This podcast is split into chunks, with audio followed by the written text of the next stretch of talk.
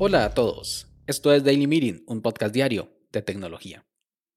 Este es el capítulo 25, llegando así a mi segundo hito del podcast. El siguiente será el capítulo 50. Hoy es miércoles 17 de marzo de 2021 y es el día de San Patricio.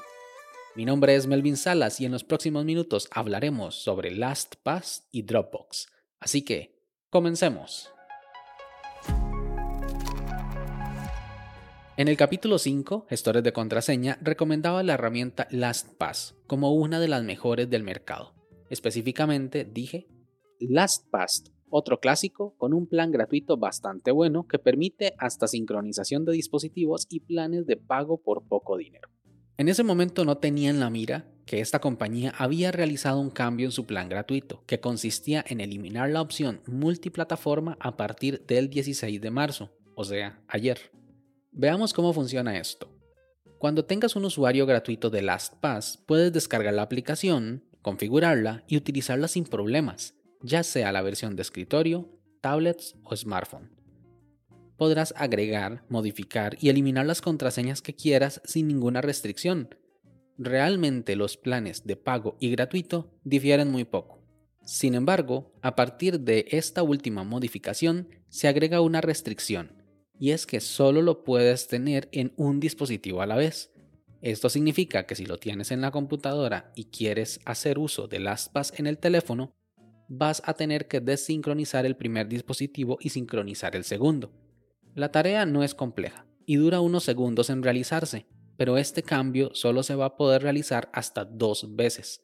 Cuando quieras hacer la tercera vez, el dispositivo te pedirá pasarte a una cuenta de pago para realizar esta acción. Esto tiene dos fines. Primero, tratar de ganar más usuarios del formato de pago y luego evitar que los vivillos anden pasando de dispositivo a cada rato sin pagar. Este plan sirve mucho para personas que solo tengan un dispositivo desde el cual accedan al servicio y quieran utilizar LastPass, pero realmente se pierde una de las principales características, que es poder utilizar las contraseñas en cualquier lado. También podría funcionar para personas que solo quieren tener un dispositivo conectado con el servicio. Por ejemplo, personas que usan mucho el smartphone y tienen la computadora del trabajo, pero no pueden ahí instalar LastPass. O por otro lado, usuarios que quieran mantener las contraseñas en un único lugar y jueguen copiando las contraseñas en un portapapeles sincronizado. Bueno, para gustos, colores. La empresa sabe que este cambio trae repercusiones y no todos están dispuestos a pagar 3 dólares al mes por esta clase de servicios, pero es de las pocas formas que tiene de ganar más clientes de pago, sacrificando a algunos clientes del plan gratuito.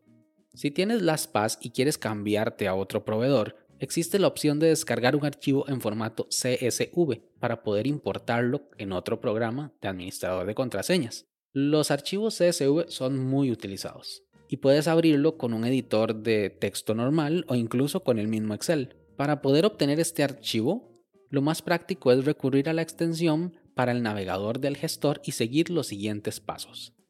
Hacer clic en el icono de LastPass de la barra de herramientas del navegador vas a opciones de cuenta, luego avanzado, luego exportar, luego archivo CSV de LastPass.